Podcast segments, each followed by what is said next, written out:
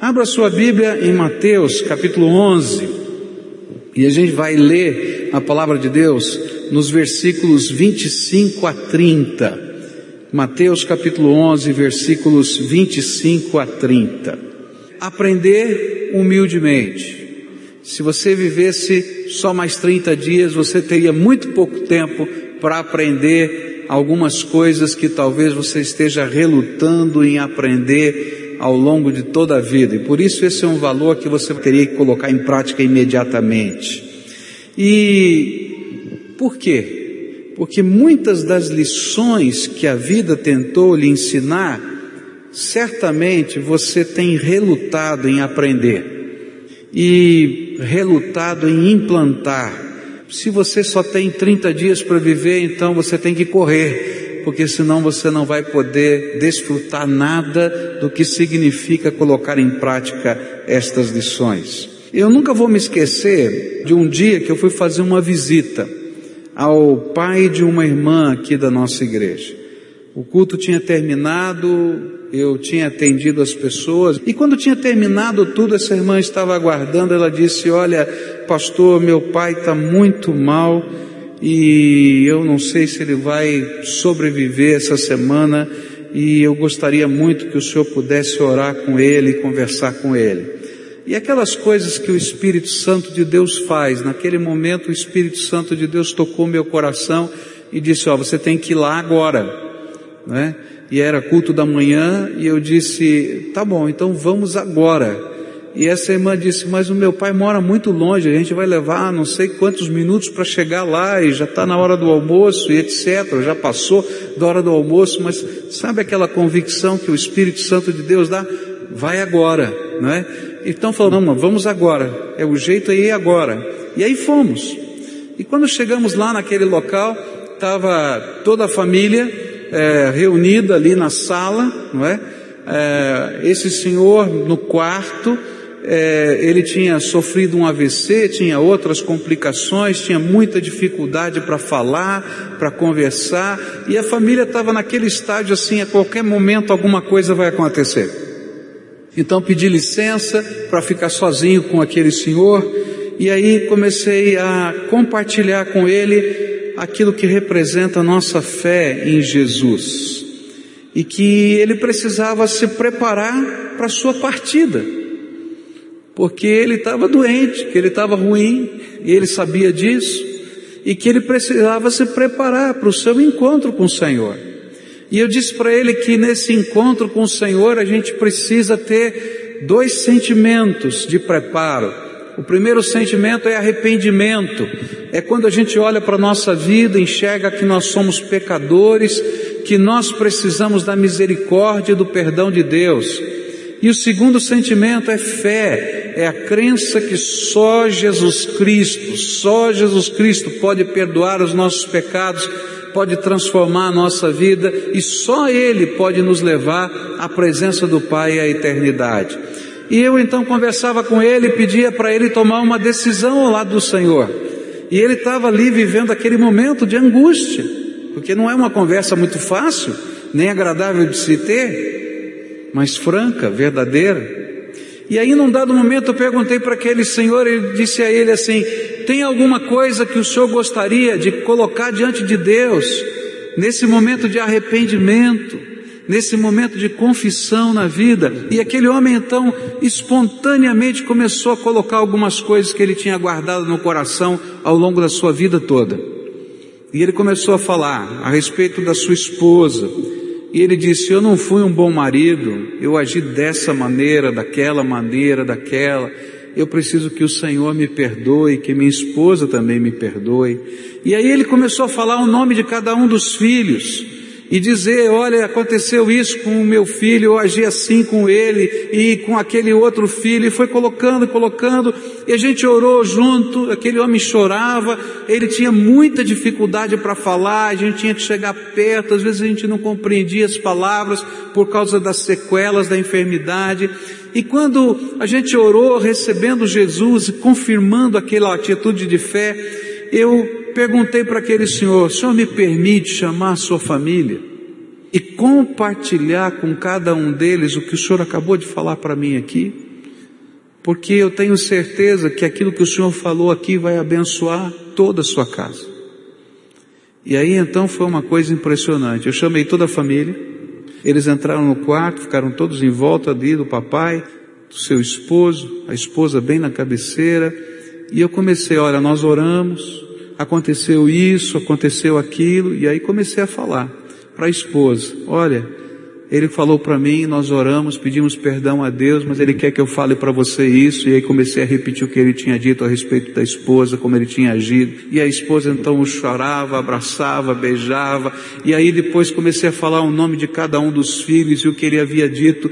Foi impressionante porque um dos filhos, ele era um senhor muito grande, forte, já maduro, já com uma certa idade, com filhos adultos, ele caiu de joelhos no chão e começou a chorar, mas chorar, de soluçar, porque naquela hora Deus estava fazendo um trabalho de restauração em toda aquela casa. Eu fico pensando, por que demorou tanto tempo para aquela família ser restaurada? Depois desse fato, mais ou menos 15 dias, mais ou menos, eu não tenho bem certeza, esse homem veio a falecer. Mas aquela casa foi restaurada. Mas o que me dá tristeza no coração é que às vezes a gente leva uma vida inteira para poder aprender lições que a gente já sabe e para colocar em prática pequenas coisas que Deus já falou com a gente, que a vida já ensinou, mas que a gente não tem a humildade suficiente para aprender as lições que Deus tem para nos ensinar. Nesse texto, Jesus vai falar a respeito disso. Diz assim a Bíblia, em Mateus 11, 25 a 30. Naquela ocasião, Jesus disse: Eu te louvo, Pai, Senhor dos céus e da terra, porque escondeste estas coisas dos sábios e cultos e as revelaste aos pequeninos. Sim, Pai, pois assim foi do teu agrado. Todas as coisas me foram entregues por meu Pai. Ninguém conhece o Filho a não ser o Pai, e ninguém conhece o Pai a não ser o Filho, e aqueles a quem o Filho quiser revelar. Venham a mim todos os que estão cansados e sobrecarregados, e eu lhes darei descanso. Tomem sobre vocês o meu jugo e aprendam de mim, pois sou manso e humilde de coração, e vocês encontrarão descanso para suas almas, pois o meu jugo é suave e o meu fardo é leve. É interessante a gente entender o contexto das palavras de Jesus e como elas têm a ver com esse fato na vida desse homem que acabei de falar. Esse contexto é muito importante para a gente entender esse texto. É tão importante que o evangelista começa dizendo: naquela ocasião Jesus disse, como que dizendo, olha, olhem para o cenário do que está acontecendo para poder entender as palavras do Senhor Jesus. Mas o que estava acontecendo naquela ocasião? Lucas 10, versículos 21 e 22 nos diz que aquela ocasião envolvia o contraste entre a volta dos discípulos alegres, porque os demônios estavam se submetendo às ordens deles de expulsá-los daquelas vidas, e o contraste da dureza do coração das autoridades civis que mantinham preso João Batista, profeta de Deus e precursor do Messias. Isso está em Mateus 11, versículos de 1 a 19. O contraste dessa alegria com a dureza do coração dos religiosos daquela época, que condenavam a João Batista por sua austeridade e condenavam Jesus pela sua liberdade. Isso está em Mateus 11, 16 também, até 19. E também o contraste das cidades onde ele mais havia pregado e feito milagres, que perdiam a grande oportunidade de serem abençoadas e o privilégio de aprender com Jesus. Isso está logo nos versículos 20 a 24. É nesse contexto que Jesus nos ensina quais são as atitudes que permitem que nós possamos ser ensinados e abençoados por Ele. Porque se essas atitudes não estiverem no nosso coração, a gente vai passar a vida inteira sabendo o que precisa fazer e não fazendo. Sabendo que a gente pode abençoar e não abençoando. Sabendo que a gente pode perdoar e pedir perdão e não fazendo. Sabendo que a gente pode consolar um coração e nunca consolar ninguém. Sabendo, porque a gente sabe, queridos, mas não aprende não interioriza, não pratica e não vive. Qual é a primeira atitude que eu preciso ter para que eu possa aprender de Jesus e ser abençoado por Ele? Vai aparecer nos primeiros versículos, 25, 26 e 27. Diz a Bíblia, naquela ocasião Jesus disse, eu te louvo, Pai, Senhor dos céus e da terra, porque escondestes estas coisas dos sábios e cultos e as revelaste aos pequeninos. Sim, Pai, pois assim foi do teu agrado. Todas as coisas me foram entregues por meu Pai.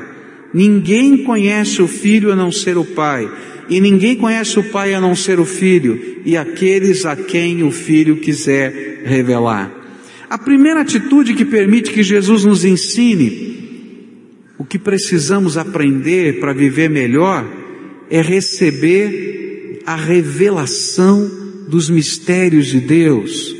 E para receber a revelação dos mistérios de Deus é a atitude da humildade. Isto fica claro na oração que Jesus está fazendo, ele está louvando ao Pai, ele está adorando ao Pai, porque na sua graça e na sua sabedoria, ele revela quem ele é, o seu poder e a sua bênção, mas ele revela a pessoas humildes. Que fica claro nesta oração é que as coisas a respeito de Deus, do seu poder, da sua graça, da sua sabedoria, só podem ser alcançadas por revelação. Deus tem que tirar uma venda dos nossos olhos, para que a gente possa enxergar as coisas da dimensão espiritual. E nós nunca vamos conseguir entender as coisas espirituais, as coisas mais elevadas do Espírito de Deus, se Deus não entrar na gente, se Deus não partilhar com a gente, se Deus não fizer algo extraordinário na nossa própria vida porque elas só são aprendidas por meio da revelação de Deus. E é um privilégio poder tomar conhecimento destas coisas, pois elas se referem a uma sabedoria que não procede apenas das pesquisas empíricas de um cientista ou das pesquisas filosóficas de um pensador, elas são revelação de Deus. É interessante como as coisas acontecem. Talvez durante toda aquela vida, aquele homem, pelo que eu pude entender da sua história, tenha sido um homem muito firme, muito duro, muito positivo, de palavras que são capazes de entrar dentro do coração e ferir. Tem gente que tem uma capacidade, não é? Que quando fala, apunhala e ainda dá uma viradinha assim na faca, não tem? Não é verdade? Dá aquela né, espetada que dói, e depois que espetou ainda dá uma viradinha assim, né? né? Dói ainda um pouquinho mais. Eu acho que esse homem tinha essa capacidade. E é interessante que ele sabia que tinha essa capacidade, e ele sabia que ele tinha machucado, mas era necessária uma revelação de Deus para dizer: Ô oh, homem, você está morrendo, e você vai ter que se encontrar comigo, e você está deixando um monte de legados aqui, de marcas na vida das pessoas que não abençoam aqui na terra e não te abençoam no céu. E ele sabia disso. Mas era preciso que viesse uma intensa revelação do poder de Deus para que ele pudesse crer que ele precisava se restaurar com Deus e com os homens. A Bíblia está dizendo que esse tipo de conhecimento, esse tipo de sabedoria é revelação é intervenção de Deus. E se eu quero conhecer mais de Deus, do poder de Deus, do seu Espírito, e se eu quero ver milagres de Deus acontecendo, eu preciso de uma intervenção de Deus, eu preciso de uma revelação de Deus, eu preciso que Ele entre dentro da minha história. Eu não vou conseguir isso lendo livros, queridos. Eu não vou conseguir isso fazendo um curso de teologia. Eu não vou conseguir isso sendo um catedrático da minha religião. Eu só vou conseguir se o Espírito de Deus invadir a minha alma e fizer diferença dentro da minha vida. É isso que a Bíblia está dizendo. Agora, como é que o Espírito de Deus invade a minha alma e faz diferença na minha vida?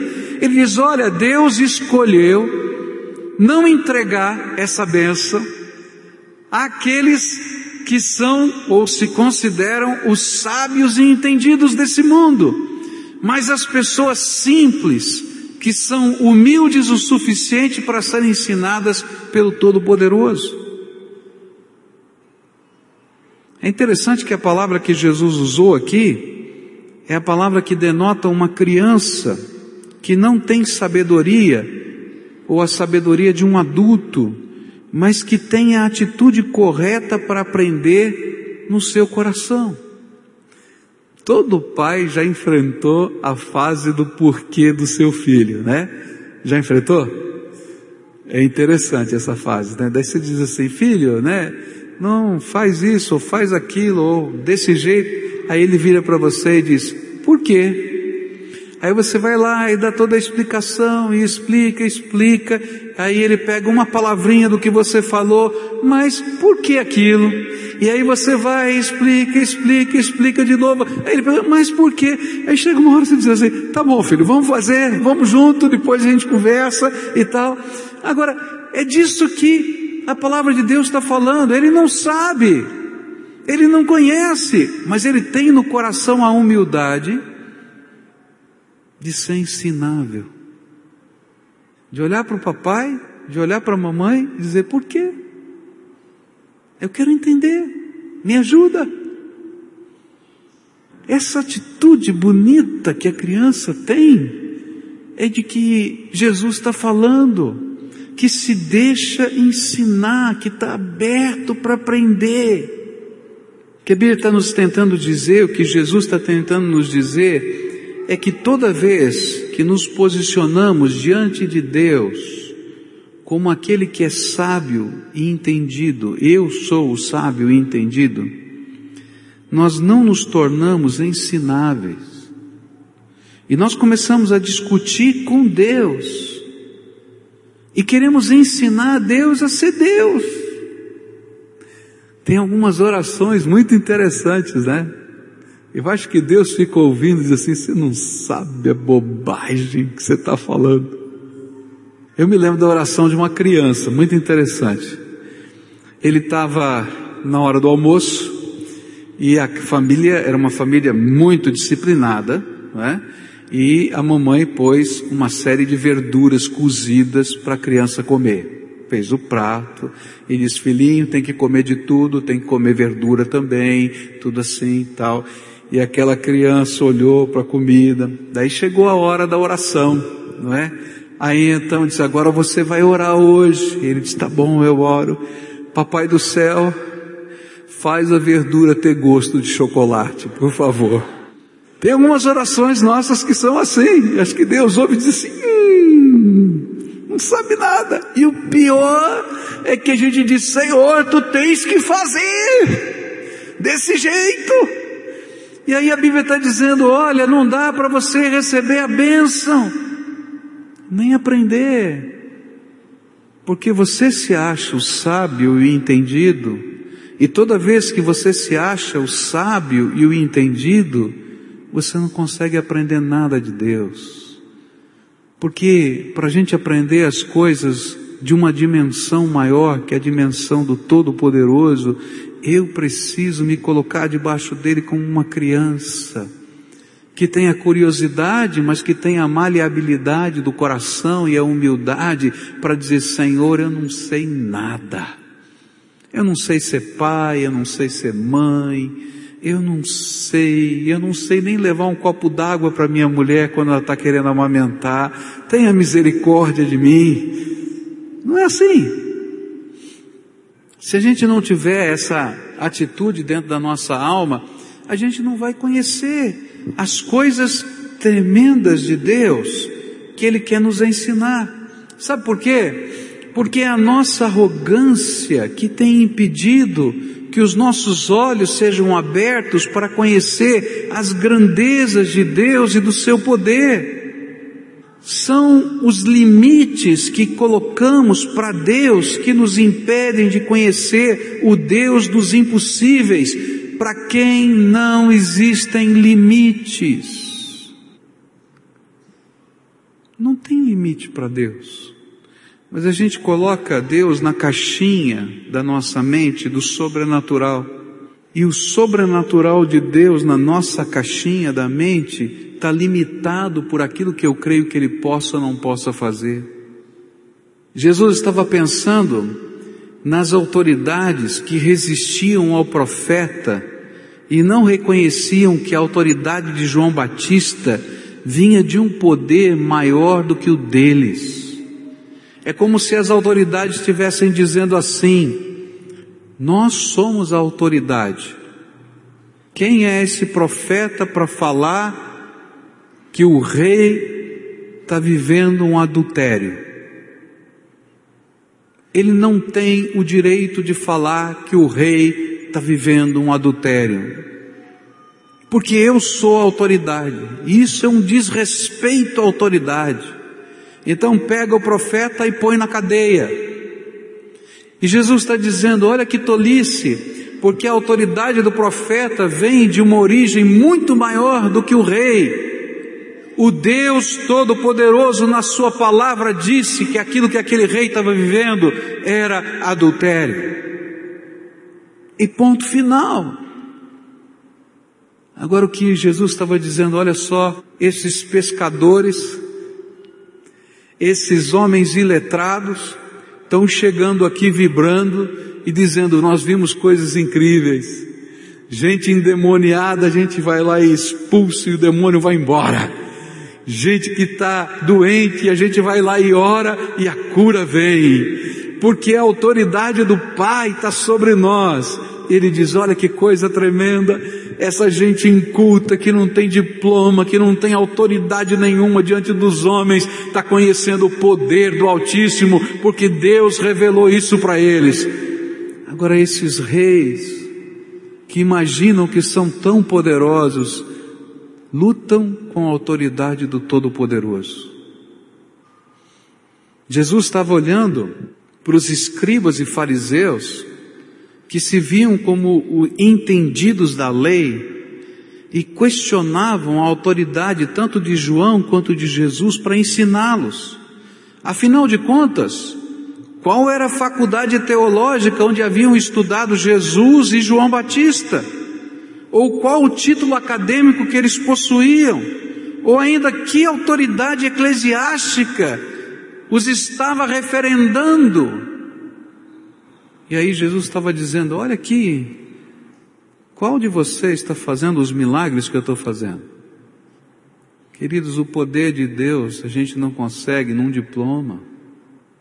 É revelação, é graça de Deus para gente humilde que se coloca debaixo da autoridade dEle e recebe de Deus graça. Eu não estou dizendo que a gente não tenha que estudar, que a gente não tenha que se preparar, que a gente não tenha que ler. Eu sou uma pessoa que adoro ler, que tem uma biblioteca invejável, mas eu sei que nenhum daqueles livros é capaz de me dar unção para pregar para vocês. Se o Espírito Santo não se derramar sobre as nossas vidas, não vai fazer a mínima diferença um discurso bonito. E se o Espírito de Deus não falar, você logo vai perceber que não sou eu que estou falando e não é Deus que está tocando o teu coração. O que Jesus está dizendo é que para a gente poder receber a revelação do Pai, a unção de Deus, se a minha atitude for uma atitude arrogante de quem acha que sabe, de quem acha que pode, de quem acha que consegue, de quem acha que já estudou, de quem acha que já tem as respostas, nós não vamos ouvir a voz de Deus. Agora, se eu for uma pessoa simples, como uma criança, uma pessoa simples que olha para cima e diz: Senhor Jesus, tu és a minha esperança e a minha salvação. Uma pessoa simples, capaz de crer no imponderável de Deus. Uma pessoa simples que não está preocupado como o milagre vai acontecer, qual a melhor explicação para o milagre, mas que simplesmente crê que Deus é o Deus dos impossíveis e que alguma coisa da sua graça vai acontecer. Então essas pessoas vão aprender e vão experimentar as coisas tremendas de Deus. É disso que Jesus está falando. Se eu não tiver essa humildade interior, eu não vou aprender nada de Deus. Esta arrogância impedia os escribas e fariseus, as autoridades daquele tempo, de receber a maior revelação de Deus, o Cristo, a imagem perfeita de Deus no meio deles.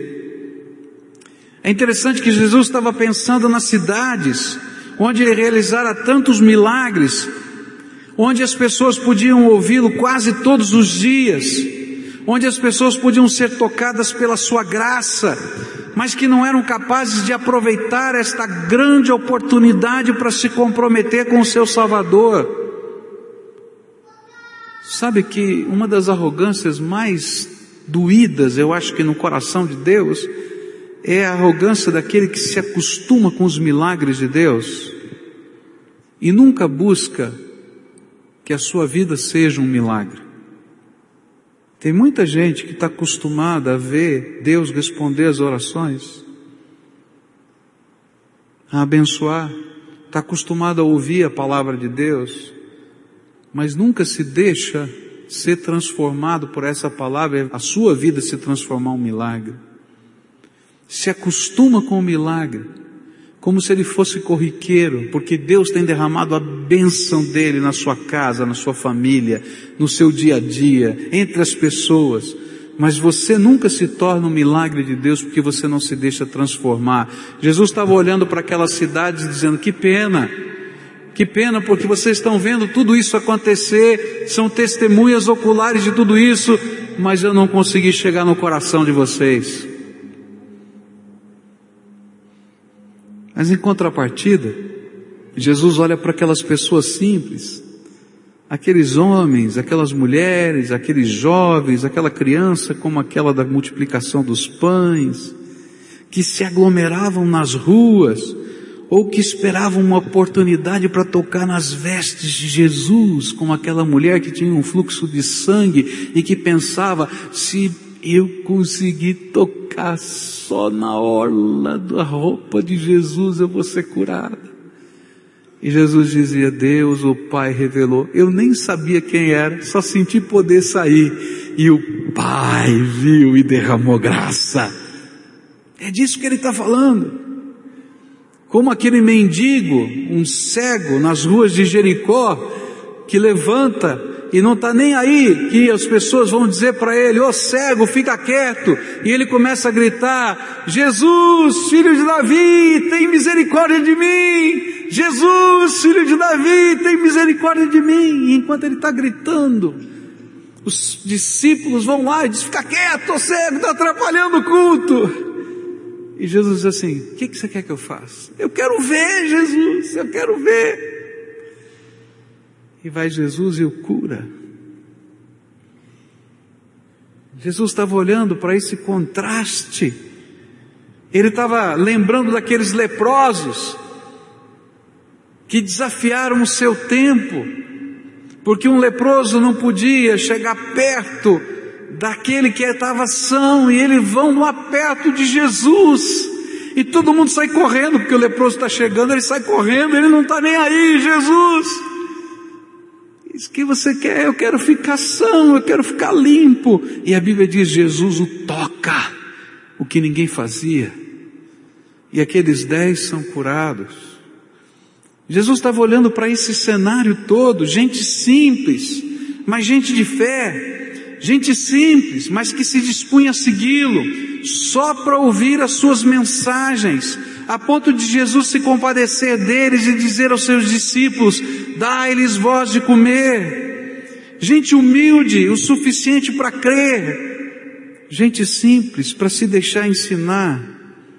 Gente simples para buscar uma revelação de Deus para a sua vida, para buscar uma intervenção do céu na sua terra ressequida. Gente simples e humilde, que se deixa ensinar pela graça.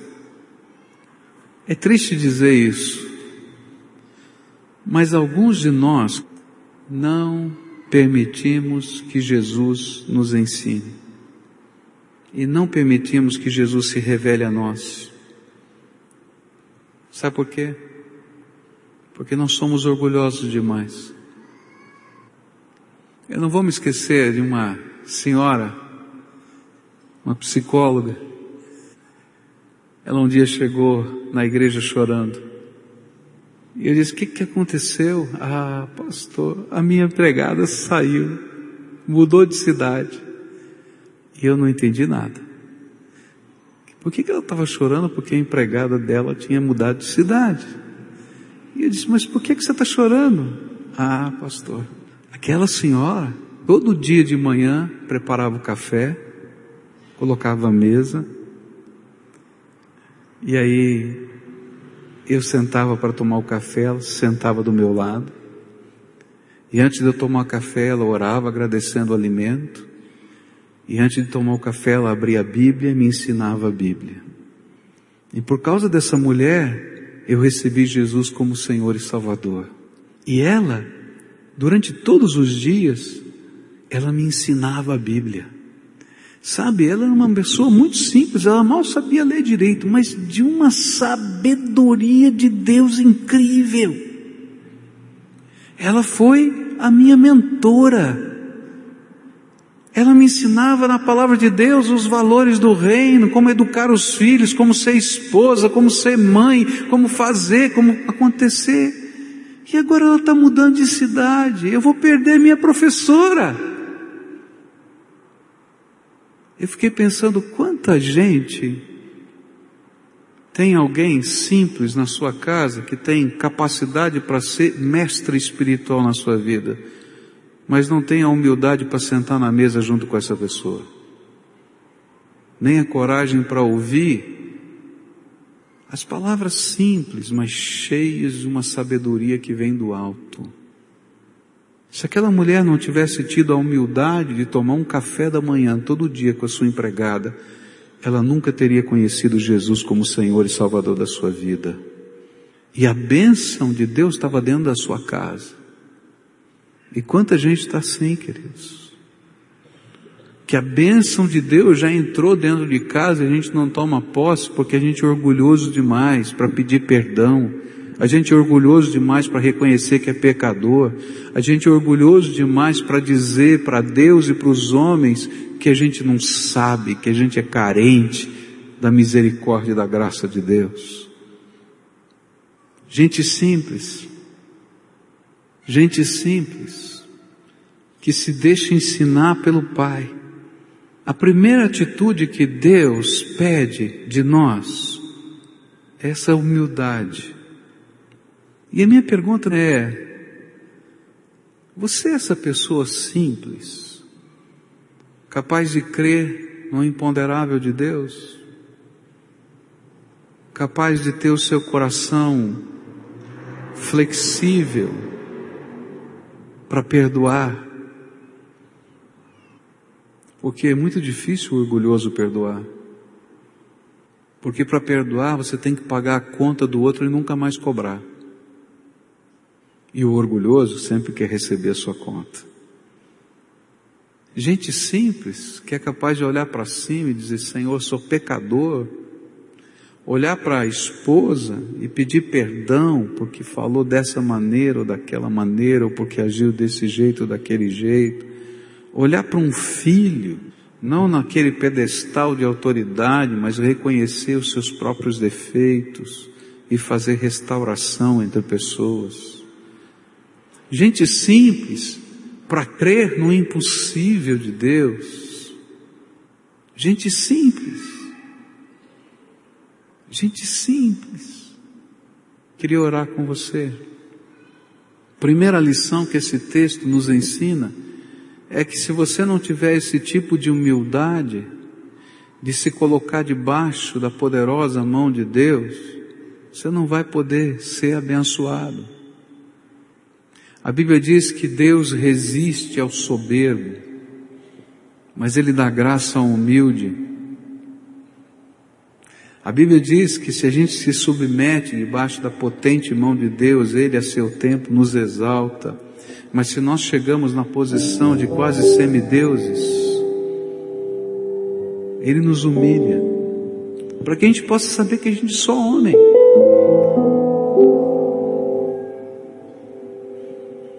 Quando eu fui presidente da Convenção Batista Brasileira, eu fui agradecer a Deus e orar e pedir sabedoria de Deus. Uma das coisas mais claras que ficou na minha mente é: eu não sou presidente, eu estou presidente por um ano. E vai acabar. E sabe, qualquer posição de autoridade não é tua, você não é. Você está por algum tempo e vai passar. E olha, tudo passa nessa vida. Queria orar com você. E não é uma oração muito fácil. É uma oração de quebrantamento é quando o nosso coração está quebrantado, quebrado por dentro. É uma oração de humildade. E é uma oração de confissão.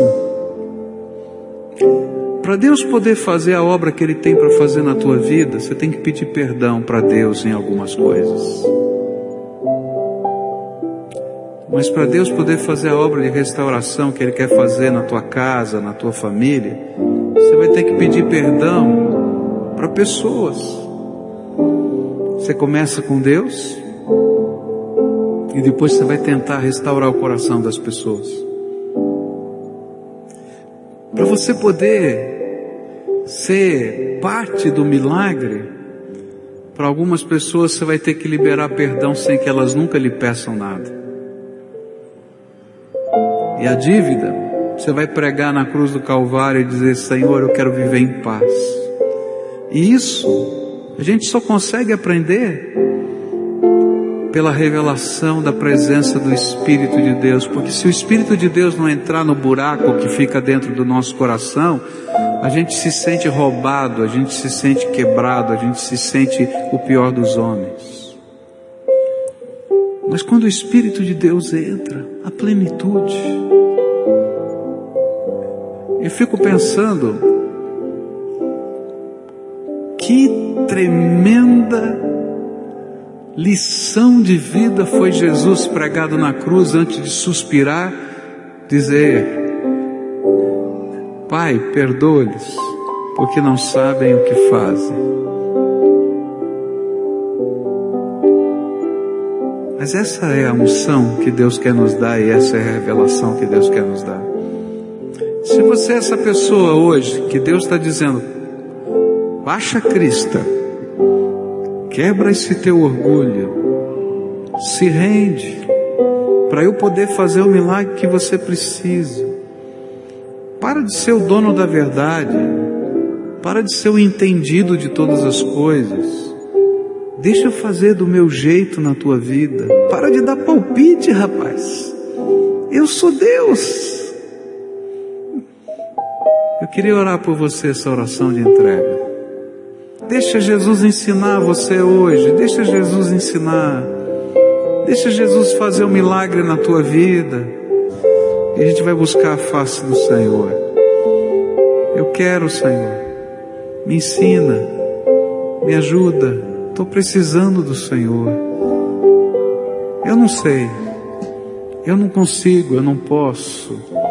Mas tu podes, Senhor. E eu quero do teu jeito, da tua maneira, Quero aprender, Senhor. Quero aprender, Senhor. Não vou ditar regras, porque eu não sei, Senhor. Nem posso. Tu és Deus. Mas eu quero me colocar debaixo da autoridade, da unção, e quero ser parte do milagre. O milagre sou eu, Pai. Faz esse milagre na minha vida. Eu. Feche comigo, Senhor. Isso. Esse é tempo de oração, é tempo da gente clamar ao Senhor juntos.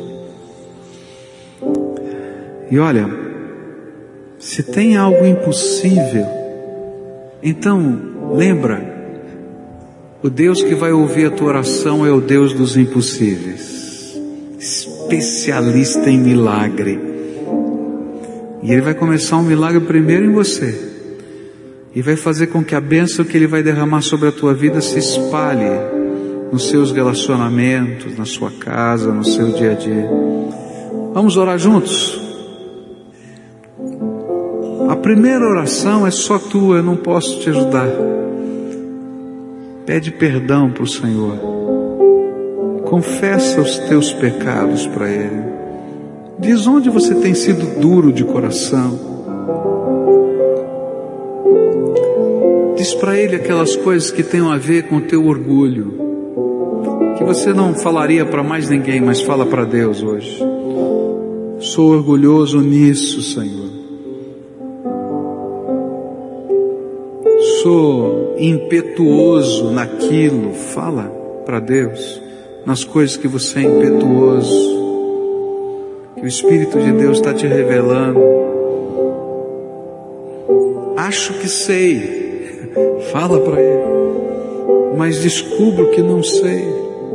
Perdão, Senhor. E se coloca na mão de Deus com as tuas palavras, como uma criancinha se joga no colo do Pai.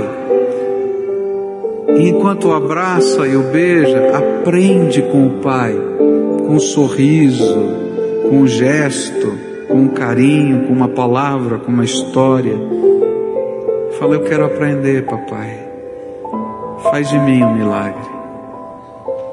Senhor Jesus, eles são amados do Senhor. Amados do Senhor. E ao redor deles o Senhor tem feito milagres e maravilhas. Eles são testemunhas disso. Mas hoje o teu Espírito mexeu, Senhor, lá no coração. Revelou a eles, Senhor, algumas coisas que o Senhor não se agrada e que tem impedido, tem se levantado como uma parede, uma muralha entre a bênção que o Senhor quer derramar sobre eles e a vida deles. E eu quero te pedir agora, Senhor, lava com o sangue vertido na cruz do Calvário todo o pecado. Senhor, pega as feridas que ficam aí dentro, das marcas e eu quero te pedir, derrama do óleo do Espírito agora, para que essas feridas sejam preenchidas pela tua graça. E eu quero te pedir, Senhor, faz o impossível, faz os teus milagres, Senhor, e que eles sejam um milagre vivo do Senhor nessa terra, e que a alegria que os discípulos estavam sentindo, eles possam sentir agora porque o poder, a misericórdia, a graça do Todo-Poderoso se derramam sobre eles. E que o mesmo sentimento que aqueles discípulos tinham de dizer: Quem sou eu para poder dar ordem aos demônios? Eles possam sentir: Quem sou eu? Mas Deus me ama e Ele está sobre mim. E eu quero te pedir, Senhor, derrama essa graça agora. E que, Senhor, essa graça seja confirmada pela cura que essa graça seja confirmada pela libertação, que essa graça seja confirmada pela restauração, que essa graça seja confirmada pela pelo coração ligado a coração. E eu te peço que a paz do Senhor enche essas vidas. É aquilo que eu oro em teu nome, Jesus. Amém e amém.